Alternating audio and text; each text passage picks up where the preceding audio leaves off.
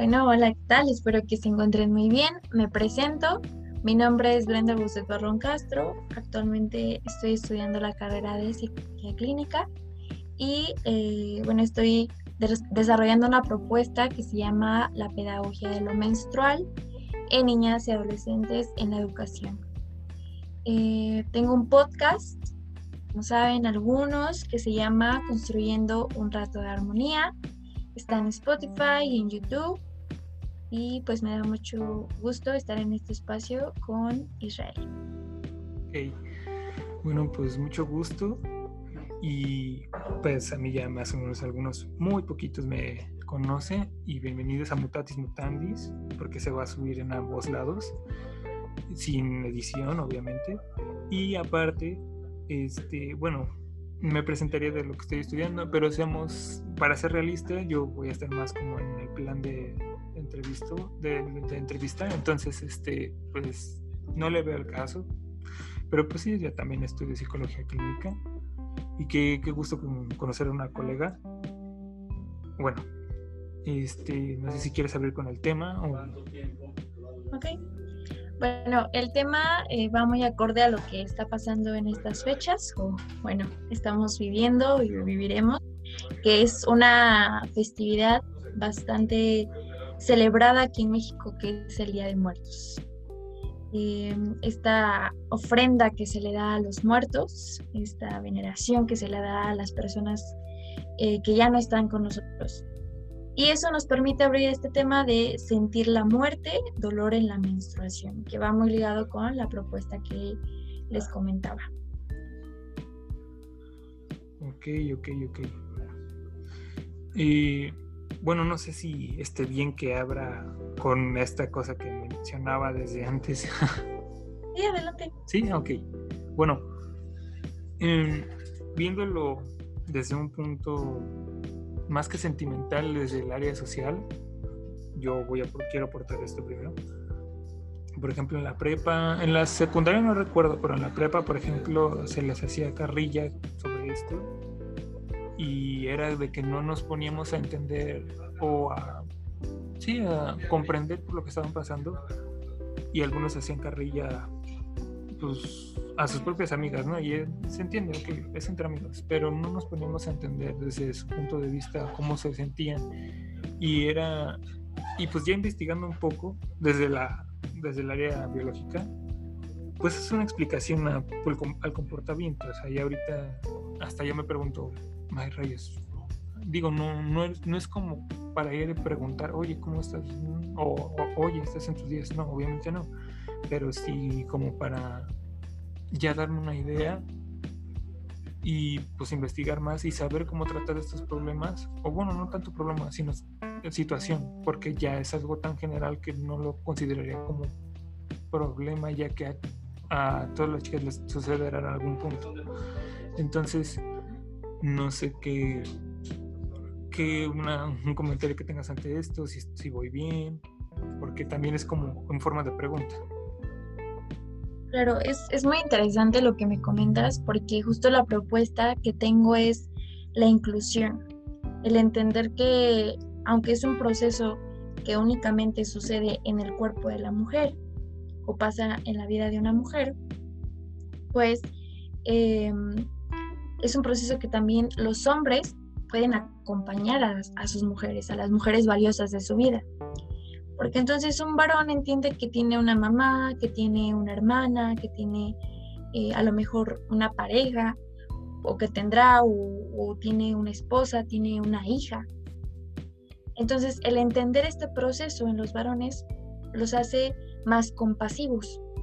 Y la compasión no significa el tener lástima, el decir, ay, pobrecita, es que está en sus días, o no, pues es que mírala, está sufriendo, ¿qué tendrá, pobrecita? Pobretier, pero tampoco caer como en esta parte de decir, ah, de seguro está en sus días, ¿no? Que de repente se puede tomar de ambas partes, como de, está loca, de seguro sus hormonas o está de, de sangrona, ese tipo de palabras que de repente en algún momento sí pueden ser jocosas, pueden causar un poco de risa, sin embargo, eh, introyectan, se introyectan en el cuerpo de la mujer. Y entonces entiende la mujer que es un proceso que no puede compartir con los varones.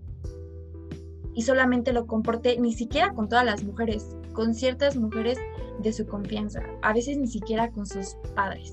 Aunque tengan padre, un padre y una madre, a veces ni siquiera lo comparten con ellos.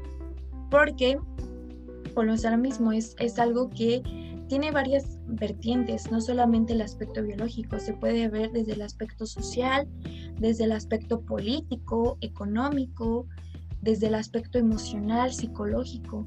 Entonces no, no se toma eso en cuenta, que es un proceso muchísimo más complejo del cómo lo muestran en la escuela.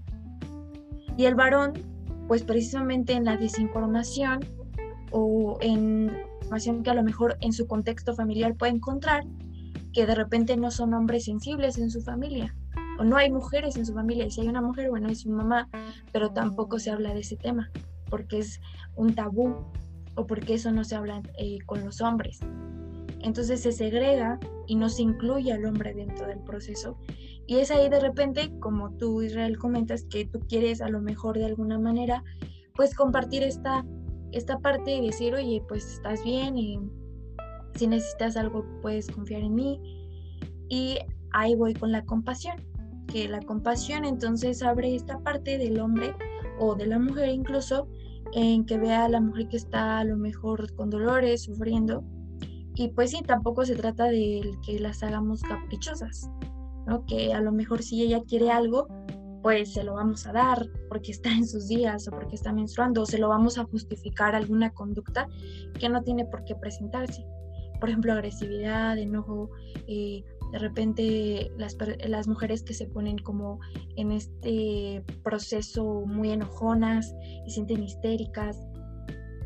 Entonces, no, simplemente es eh, ser sensatos y decir, bueno, em, entiendo que tengas dolor, sin embargo, eso no justifica que me trates así o que te comportes así, ¿no? Porque entonces así se ve, se ve como un proceso que puede de repente cambiar por completo el cómo se siente la mujer. A veces está llorando, está triste, luego se pone a reírse, luego se enoja y bueno, ahí es donde se dice, bueno, sí hay cambios hormonales, pero no tiene por qué volverse como algo tan catastrófico.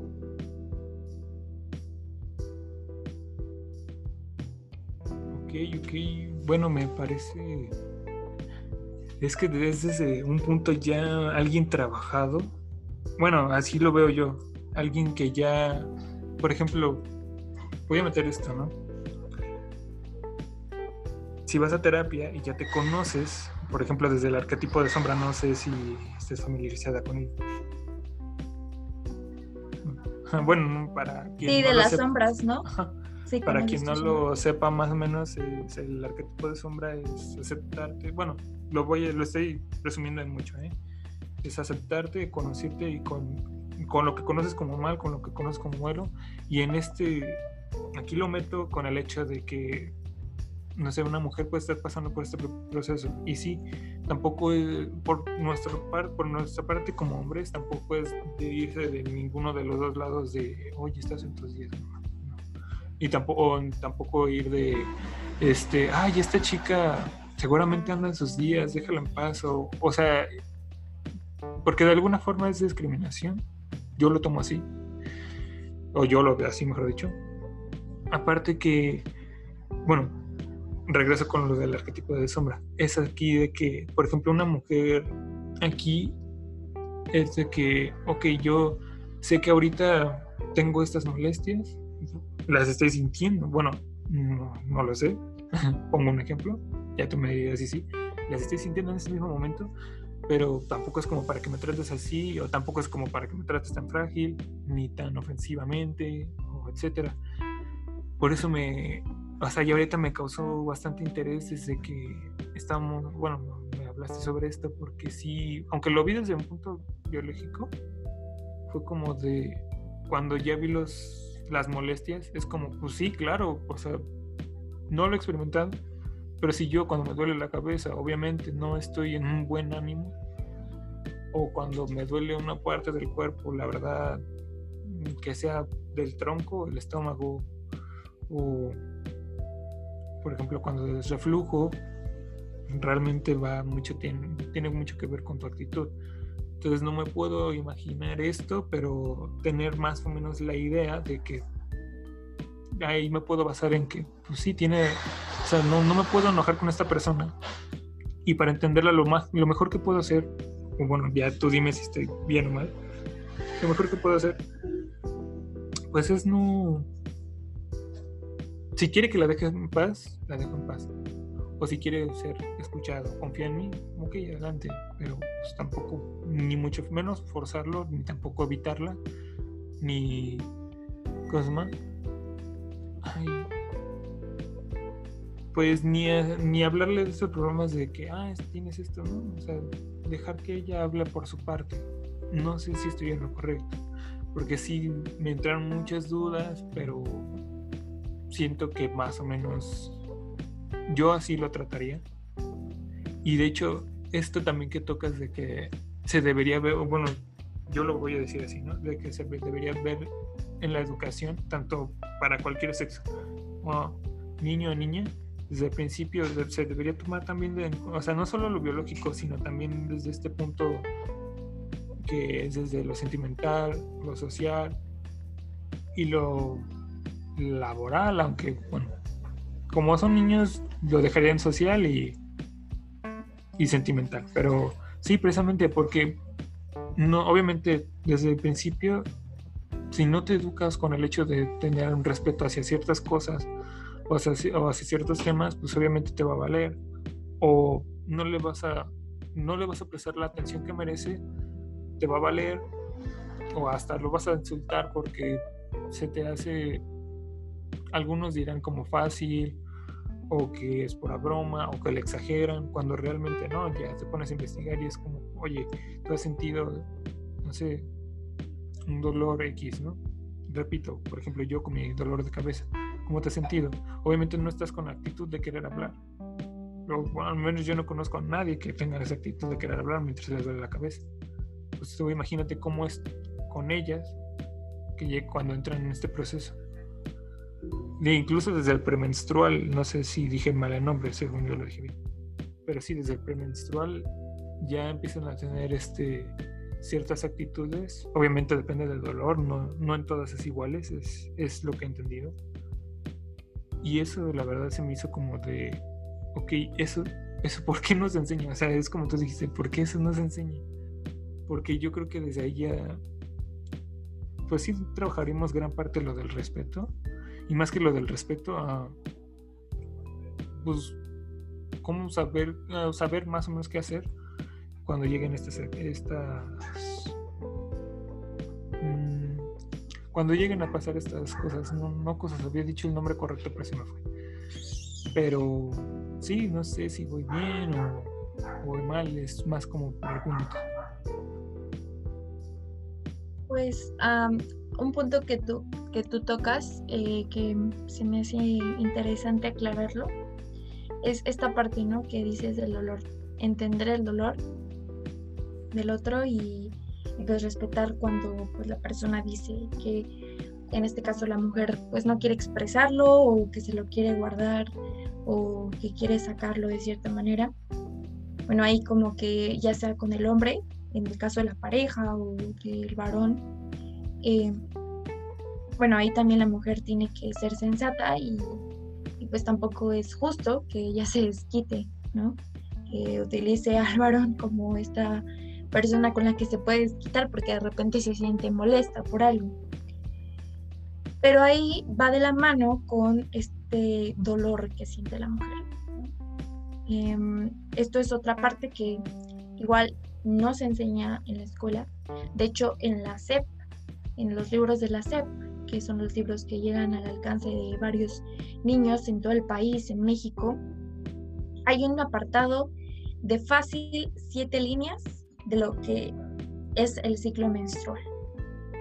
Entonces, para mí esto es impresionante porque digo, bueno, estamos hablando de la educación pública, eh, dejando a un lado la educación privada, porque obviamente puede haber otro tipo de libros, otro tipo de textos, quizás más amplios, desconozco porque las editoriales pueden variar, pero sí más interesante porque esto es lo que propongo en, en la investigación que estoy haciendo, como el proceso tan complejo que es, que de alguna manera hoy en día está causando ruido. Eh, y ahorita voy a comentar por qué. Entonces, pues sí me indigna esta parte del decir, oye, siete líneas le dedicas al ciclo menstrual y bueno, es desde una mirada biológica y se mencionan esas líneas que puede haber dolores.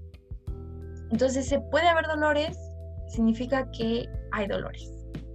Entonces la mujer cree que, que tiene que doler, que, que entonces se tiene que sufrir. Y no es así. Puede haber una prevención para el síndrome premenstrual, que es el síndrome que causa bastantes, eh, bastantes cambios hormonales, cambios en el físico, dolor de pecho, dolor del útero, incluso acné, se, se cae el pelo, eh, y también los otros tipos de padecimientos, aparte de eso, que es la falta de menstruación, mucha menstruación, exceso de menstruación eh, y los dolores que, que se suponen o se dicen que son comunes pero no es así. No tiene por qué doler, no tiene por qué ser un proceso sufriente. Y es ahí donde entra el concepto del útero. Porque hay un libro que se llama eh, Cuerpo de Mujer, Sabiduría de Mujer, de la doctora Christian Northrop, que ella nos platica de una propuesta donde el útero es como el centro de la energía de la mujer. Porque entonces el útero da vida. Y es así, da vida a otros seres humanos, pero no solamente a otros seres humanos, a proyectos de vida. Y entonces la mujer entiende, cuando entiende esto y lo toma así y entonces empieza a mirar más su cuerpo, comprende que si entonces ella no se guarda nada, si ella vive sus emociones y en el momento en que ella se siente triste, vive su tristeza, si en el momento en que ella se enoja, saca su enojo, entonces eso no entra en el útero. Eso no se hace cuerpo. Porque es un discurso que se ha manejado por mucho tiempo, que el dolor es parte normal de la menstruación. Y es ahí donde las niñas, niñas que apenas están empezando a conocer su primera menstruación, su menarquia, se preguntan, entonces cuando me baje me va a doler el estómago, porque ni siquiera saben qué es el útero, ni siquiera saben que hay una diferencia o ni siquiera conocen bien su aparato reproductor femenino, que por una parte haces pipí, por otro lado sale eh, la sangre menstrual o se penetra el pene y por otro lado es el ano, que es por donde salen los desechos. Entonces, estamos hablando de una pobreza de educación sexual en México. Y entonces la gente entiende, no, pues es que es súper normal que, la, que las niñas les duela. Y venden productos. Entonces ahí viene el aspecto económico. Se venden productos que curan el dolor en minutos. Les das un té eh, de manzanilla, porque eso funciona, y una pastilla. Pero no se mira el cuerpo y no se dice, pero ¿por qué me duele? ¿Qué está pasando en mi cuerpo que hace que me duela? Entonces me hace muy interesante este punto, Israel, porque, bueno, desde tu experiencia, ¿no? Desde tu, tu postura como varón lo ves y dices, pues es que bueno, si le duele, pues hay que que lo diga y que está bien, puede tener un dolor de cabeza y, y pues obviamente a nadie le gusta que, que, le hablen cuando tiene un dolor, pero entonces más que ver el cómo yo puedo actuar en esos momentos, es mi pregunta es cómo yo puedo prevenir que le duela, cómo se pueden prevenir este tipo de situaciones.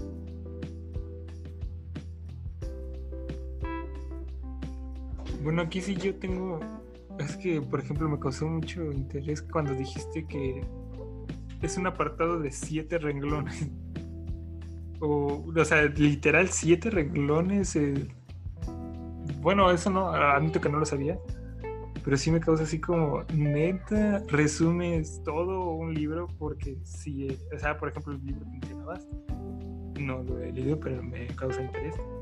O, por ejemplo, otros libros que hablan sobre esto es como, neta, resumes todo un libro en siete renglones. No, o sea, yo sí de... Lo bueno es que me estás educando, ¿eh? Muchas gracias, neta. Pero, no, o sea, sí. Y es... O sea, sí me causa como cierto conflicto, ¿no? Y otra cosa que mencionaste ahorita, eh, bueno, desde mi punto de vista, me dejo aclarar que, bueno, yo es más como propio, ¿no? Porque para quien escuche esto, no quiero que se tome de, ay, es que está hablando por todos los hombres o algo muy en general. No, o sea, yo realmente acepto que no sé casi nada y que realmente sí me causa interés. Es más, como que ahorita me pregunto, ¿cómo no me metí a investigar esto? Porque es, o sea, precisamente en terapia esto yo no me ha tocado verlo, pero yo creo que sí puede ayudar. Y no nada más en terapia, sino en simple educación. Por eso también tengo conflicto con esto de que sin te arreglones para explicar todo algo, todo. Deja tú desde lo biológico, desde algo sentimental, algo que puede provocarte problemas, o bueno, no problemas, sino. Bueno, el cómo lo manejes, el cómo lo manejes te puede provocar problemas. Por eso cuando dijiste, no, pues que son siete renglones, ¿no?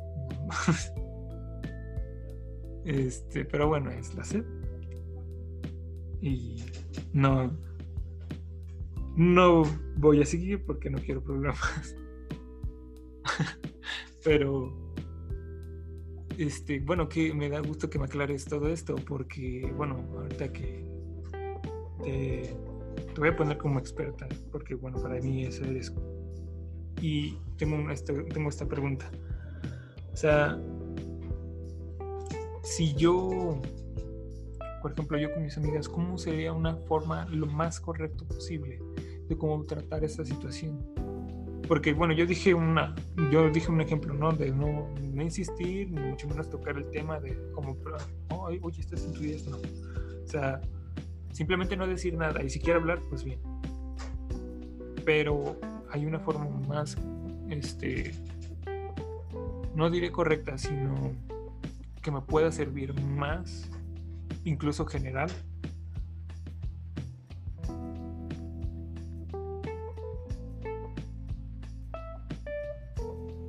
Es pregunta. Ok, entonces, bueno, déjame ver si entendí bien tu pregunta. En terapia, el cómo general, o, en general. ah, en general, como el poder entablar como esa comunicación con la mujer cuando esté pasando por alguna situación así. Pues creo que eh, de repente, digamos, se tiene esta categoría del decir, bueno, es que la mujer está pasando por esto y debe de ser muy difícil y complejo y complicado y pobrecita o no que no que no exagere este pues es un es una menstruación cualquiera, ¿no? Es no caer en esas dos polaridades, sino simplemente, como mencionaba, ser una persona que escuche al otro. Entonces, si se muestra el interés, claro que pues es válido, porque a lo mejor tú como, no sé si tengas hermanas o si tengas amigas o eh, tu mamá incluso si todavía sigue menstruando eh, o próximamente si tienes una pareja, el hablarlo para empezar como es, ¿no? Y el brindarle esa confianza a esa mujer para que te permita expresar lo que ella siente. Porque de repente como a lo mejor eh, nosotras como mujeres buscamos ese apoyo, como el decir, no, es que ¿qué crees que estoy en mis días? Eh, digo, ahorita hablar de que no sientan vergüenza o que no sientan esa ah. pena es... Bueno, tantito, sobre esto que estás diciendo es principalmente perder este estigma de que, ay, es un tema del que no se debe hablar o, con que no se diga eso, simplemente que ya se tiene esa mentalidad de que es un tema de, ah, nada más se toca si, o bueno, se deben hablar entre chicas. Pues no, o sea, es como, bueno, es lo que yo te estoy entendiendo y que sí, estoy, estoy de acuerdo, estoy de acuerdo, porque, no sé, voy a poner un ejemplo a lo mejor muy burdo, ¿no? si un papá, que ya sea que esté la mamá, o que haya fallecido, X, X cosa que haya pasado, el, que no sepa puede perjudicar a su hija, por ejemplo. yo lo veo así, o incluso entre amigos, es como de, esto puede ayudar mucho.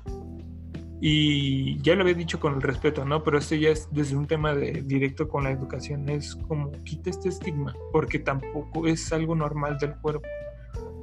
Es como, por ejemplo, cuando se tocan los temas de sexo. Sí, está, estuvo el estigma, ahorita ya se está quitando, de que estaba mal y prohibido y qué sé qué. Pero si, desde antes ya se hubiera tratado este tema, ¿cuántos, cuántos hijos hubieran podido evitar? ¿Cuántos accidentes? Entonces, seamos honestos, realmente yo al menos como te estoy entendiendo y, y, repito, estoy de acuerdo, es como de trabajar en esta parte de la educación y más que nada quitarnos este estigma de pena y tanto de, ah, bueno, me atrevo a decir que también desde el punto de vista, desde el punto de las mujeres, porque es algo que no quieren hablar y que nada más entre ellas. Así me ha tocado. O sea, lo estoy diciendo ya desde algo personal, porque, bueno, una, voy a dar un pequeño ejemplo en la escuela, en la prepa, pues queríamos hablar de estos temas y una profesora, pues por su parte no, no le veía el problema, realmente era precisamente para enseñarnos. Pero por parte de este estigma, mis compañeros no querían compartir esto, o sea, el estigma era, pues bueno, es de, no, este, este, este tema pues nada más entre mujeres, porque si no eres mujer, ¿qué te, qué te importa? ¿Realmente qué te importa? Cuando, repito, es como de, pues que cuando, bueno, en mi caso, ¿no? Pues que cuando esté terapia le voy a decir, no, vete con una mujer, pero no te puede ayudar. O si es una amiga, pues, no, ¿sabes qué? No te puedo ayudar porque no tengo ni idea de lo que te está pasando. Entonces, bueno, yo al menos te lo estoy entendiendo desde este punto y por eso estoy de acuerdo.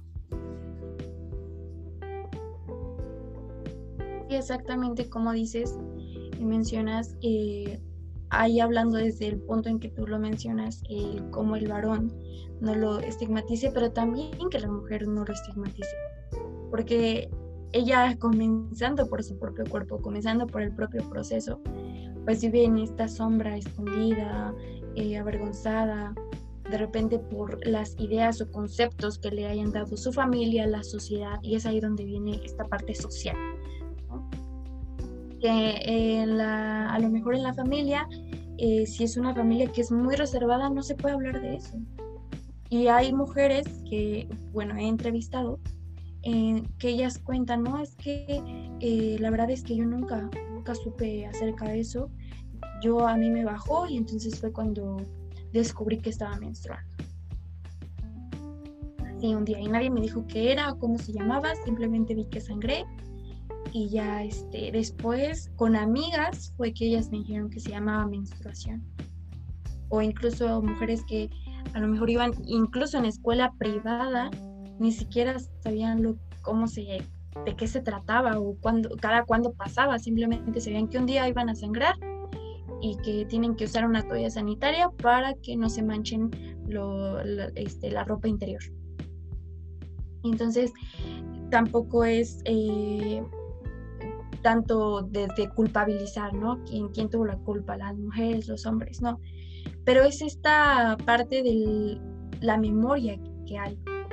Entonces, eh, como memoria social está esta cuestión de que es un tabú.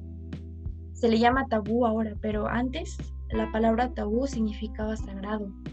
Entonces la menstruación se consideraba como un acto sagrado y de hecho eh, las culturas prehispánicas de México lo consideraban de esa manera. Y, no había tanto esta parte que empezó por el aspecto de la medicina. Entonces, este estigma, claro, va creciendo y se va compartiendo los unos con los otros. Eh, los hombres, eh, incluso ellos son los que crean esta parte de la higiene femenina menstrual, porque entonces es asqueroso es asquerosa la sangre. Y cómo es que las mujeres van a estar ahí sangrando y mostrando su sangre menstrual. Sí, eh, por ejemplo, se tenía la creencia de que eh, en el caso de la agricultura, pues los cultivos se, se dañaban, la tierra era infértil, cuando cocinaban sabía horrible, él daba mala suerte, Entonces lo vemos desde culturas eh, occidentales o desde el aspecto médico, donde eh, los doctores, eh, estamos hablando de antes de la Segunda Guerra Mundial, pues tenían esta idea de decir, pues es que las mujeres se enferman, es como si estuvieran enfermas y entonces tienen que estar en casa, no pueden salir porque están enfermas. Y obviamente es quitar, es, es paso a paso, obviamente es una labor grande, y es por ello que propongo esto, ¿no? Que haya una propuesta, pero que no se, tampoco se segmente, porque sí, a lo mejor ahorita hay un movimiento que mencionaba anteriormente, que es la menstruación digna en México, me parece que es por la cuestión de que no se pueden dar eh, productos de higiene femenina de manera gratuita, cuando el menstruar es algo que sucede en todas las mujeres. Entonces está este movimiento eh, entre varias influencers de, pues, de las redes sociales. Pero ¿cómo se podría prevenir eso? es algo en lo que me parece que hasta ahora nadie ha pensado. ¿Cómo, cómo prevenir esa parte? Entonces, pues desde la educación básica, incluso desde la educación familiar. Y entonces es ahí cuando ya se van a romper estos estigmas del... Em, pues es que no hay que decirlo con, no lo puedo hablar con mi papá porque mi papá me va a decir que asco, a mí no me hables de eso, voy con tu mamá. O mis hermanos me van a mirar feo, mi hermano mayor o mi hermano pequeño no tiene que saber porque él es menor que yo y no sabe lo que es la menstruación. Entonces, en la familia no se habla, con las amigas se pasan lo que sabe la una de la otra, lo mejor, pero desde su vivencia. Y entonces he escuchado a niñas que están en quinto, sexto de primaria y dicen es que me va a doler el estómago. Y pues eso lo asocian con su primera menstruación, con su menarquia. Y listo, o sea, ya, ya tienen ahí, o sea, con un solo comentario dijeron es que me va a doler y ya, lo voy a sufrir. Y entonces se vuelve a estigmatizar y entonces solamente se habla con las niñas, porque los niños no saben y los niños dicen, guacala, yo no quiero saber de eso.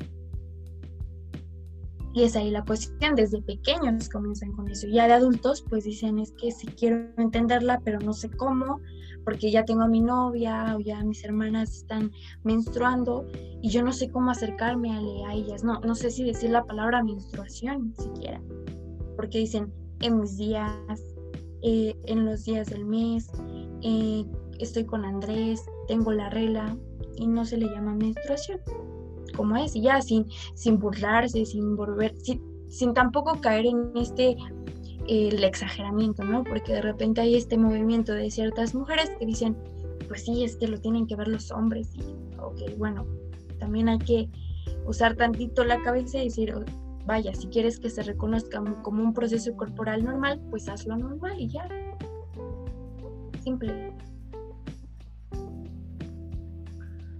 Bueno, es que me hace recordar mucho esta, bueno, lo que ya había platicado de esta situación con la maestra y pues ninguna chica quiso comentar y bueno, es aceptable, aceptable, ¿no? Porque también les pidió que fuera desde un punto de vista personal, entonces pues también está mal pedirlo así, pero pero sí está, está bien desde el punto de vista de que, pues quítate este estigma, porque no está mal, no es algo prohibido, no es un tema que realmente esté mal. De hecho, sí debería estar más en el ámbito de estudio más forzoso. Yo, yo lo diría sí forzoso por el hecho de, principalmente esos siete renglones que mencionas, que es, o sea, perdón, todavía no se me quita la cabeza. Pero sí, o sea, es bueno, también otra cosa que mencionaba desde mucho, mucho atrás y se me olvidó decirlo desde ese momento, entenderlo desde el punto de vista del dolor. O bueno, lo dijiste con otras palabras, pero yo lo estoy diciendo así. Porque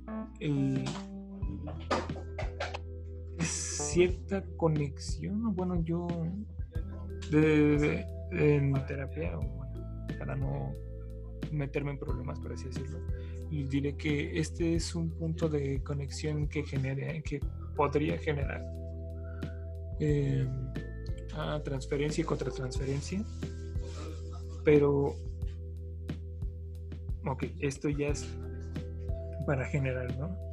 Bueno, aquí, o sea, es, es, es imposible que no pase, que no llegue a pasar esto en, al menos la, mayoría de las terapias que llegues a dar. Así que, un decir, úsalo a tu favor. En este, en este punto, bueno, en este caso, yo lo usaría desde el punto de vista para entenderlo lo más posible, porque soy hombre, lo más posible sería desde el punto de vista del, dolor, de cómo se siente. Ahorita biológicamente, pues sería como, pues sí, ¿no? Para mí, dolor de cabeza, si no lo aguanto. Y en el momento estoy con una actitud de no me hables porque me podría enojar. Yo la verdad desde lo trato de entender desde ese punto de pues es obvio que no quiera hablar porque son de hecho vi muchos síntomas. O sea, realmente sí, hasta me sorprendí. Por lo que entendí, no pueden ser todos a la vez. O sea, puede ser cualquiera de los que me venían, así lo entendí. Pero no significa que nada más uno de todos esos, no. Pueden ser incluso varios de esos síntomas que vi al mismo tiempo. Entonces, es aquí que lo ves desde el punto de vista del dolor. Oye, atrévete a entender a alguien que está pasando por un proceso de dolor ahora. Trata de, ser, este, de tener, me atrevería a decir empatía, pero es que siento que lo usaría mal. ah, bueno, a tener un poco de empatía, no te pases. Donde sí entraría, siento que es para aquellos que hacen burla. Por ejemplo, eh, los que le hacen esto que mencionabas de, no, pues la chica sangra y antes era mal visto Voy a meter un ejemplo. Y a lo mejor repito, y este sí se va a ver bastante burdo, pero luego hay películas que hacen referencia a esto, ¿no? De que las chicas lo, ya lo toman normal, ¿no? Pues es algo que pasa normal y para hacer bromas llegan a, usar esta, sangre que pues, ya perdieron. Y precisamente entre las mujeres fue como de, sí se entendía la broma, ¿no? porque pues, de todas formas no la puede recuperar esa sangre. Y entre hombres fue como, qué asqueroso, dan asco, esto no es una broma. Y era una película de, de broma, ¿no? Bueno, ¿cómo se dice? De comedia. Donde los chicos era como de, sí, así, se vale hacer bromas, ¿no? Y algunas sí eran muy asquerosas. Pero cuando las chicas hacen esto fue como de, ya, como que un punto en el que ya se dividió eh, entre hombre y mujer. Porque sí, solo las mujeres entendieron que estuvo, incluso a las que les hicieron la broma, lo aceptaron como que sí, buena broma, ¿no? Pero solo los hombres, ya de cualquiera de ambos lados, fue como, no, qué asco, o sea, esto, con esto te pasaste, o se pasaron. Es, y lo ves en la vida real y es como, pues sí, ¿por qué, ¿por qué les haces el asco a esto cuando es como de, pues date cuenta, es algo que pasa normal, es algo que no pueden evitar. Y, o sea, ¿qué, quieres hacer? Y mejor, mejor investiga, ponte a investigar, te invito a investigar un poco para que lo dejes de tomar desde este punto de asco o y te quites este, este estigma de pues que no, no es un tema como cualquiera porque yo desde como lo veo pues es un si por ejemplo ya lo sexual ya es algo que ya se está quitando poco a poco porque todavía hay estigmas, pero poco a poco ya se están quitando ciertos estigmas, pues siento que aquí también. Entonces, este, pues por eso me parece, y repito, o sea, voy a parecer disco rayado, por eso me parece muy estúpido esto de los siete renglones de toda de toda una trascendencia, de toda una vida, de todo, de todo un entendimiento que va no solo en lo sentimental, en lo social o familiar.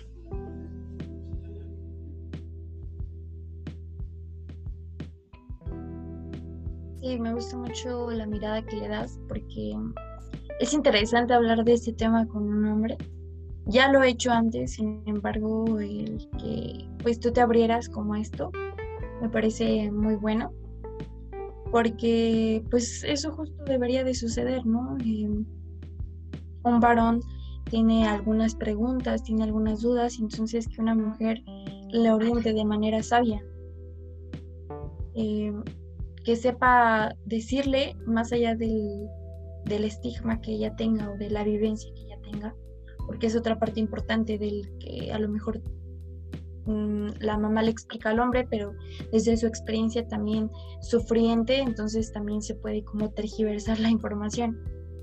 Pero es por ello de la emergencia del, de la propuesta de una pedagogía menstrual, porque entonces se, se incluye dentro del método de la enseñanza lo importante que un proceso eh, corporal pues tiene, porque sí es eh, desde el aspecto de la educación sexual, pero es como un eslabón bastante importante dentro de este mm, de esta desinformación que hay de, la educación sexual. A lo mejor está el punto de la de que vivas tus relaciones sexuales de manera plena. A lo mejor ese ya, como mencionabas, eh, se va como eh, puliendo, va, van habiendo más personas que, que vivan su sexualidad plenamente. También sería bueno revisar el cómo. Y lo mismo haga con la menstruación, el revisar cómo es que se vive. Y vamos más allá del, porque hay mujeres que sí hacen estas propuestas muy buenas, donde invitan a más mujeres a que vean cómo pueden hablar con su útero, eh, cómo pueden utilizar la copa menstrual, eh, cómo pueden eh, crear un diálogo con su cuerpo y conocer más de su proceso menstrual.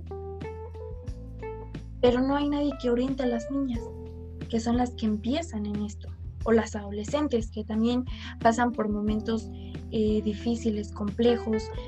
cada etapa tiene su complejidad es importante, pero no hay, no hay alguien, una guía, no hay una orientación para esto. Porque ves cómo hay varios rubros y, y entonces esta cultura de la prohibición permitiría que las mujeres no sufrieran del, del dolor, no hubiera cáncer cervicuterino, por ejemplo, no hubiera ciertas enfermedades crónicas. Y este tipo de propuestas, pues, a pesar de que digamos que a la vista se ven como, ah, pues sí, es que la menstruación, sí, sí, sí, tampoco tan, sin romantizarla, ¿no? Pero sí, la menstruación, este, pues sí es importante, ¿no? Pero va más allá de un simple hecho de menstruar, porque entonces también se, se, tendría que decir que la menstruación no solamente es, son los siete días que la mujer menstrua y que sangra, sino es el ciclo menstrual que dura desde la menarquia hasta la menopausia. O sea, es esos años que la mujer tenga la menstruación, va a vivir siempre cambios, aunque no esté menstruando. Y por eso están las fases. Entonces el saber esto te permite ver qué actividades puedes hacer. Porque entonces que entiendes que, la, eh, por ejemplo, en la fase menstrual, es una fase para que tú estés más contigo misma, para que te apapaches más, para que te mires más, para que vayas como cerrando esos proyectos. Y ya la, fase que viene después de la menstruación te permite renovarte y empezar con nuevos proyectos. Entonces, como si lo vemos como una analogía, es dejar ir lo viejo para empezar algo nuevo, o concluir algo y empezarlo de nuevo, o darle una pausa y volver con más energía. Entonces, esto no se ve, esto no se conoce y solamente se conoce algo mínimo, muy poco. Entonces, eh, pues la verdad agradezco el espacio y que tú hayas tenido estas dudas que son muy buenas, que ojalá eh, haya más varones que tengan estas preguntas, cuestiones y que se abran a, al debatir este tipo de temas que, a simple vista parece que envuelven nada más a la mujer, pero también el hombre es parte de ello, Entonces, eh, no sé si quieras agregar algo más, Israel. No, pues, ¿qué? No, hombre, muchas gracias a ti porque la verdad hiciste que me interesara sobre esto y pues aunque yo te invité también de cierta forma, tú me invitaste porque pues va a ser para los dos canales, así que muchas gracias. pues yo creo que ya aquí sería el fin, pero sí, muchísimas gracias. Gracias a ti.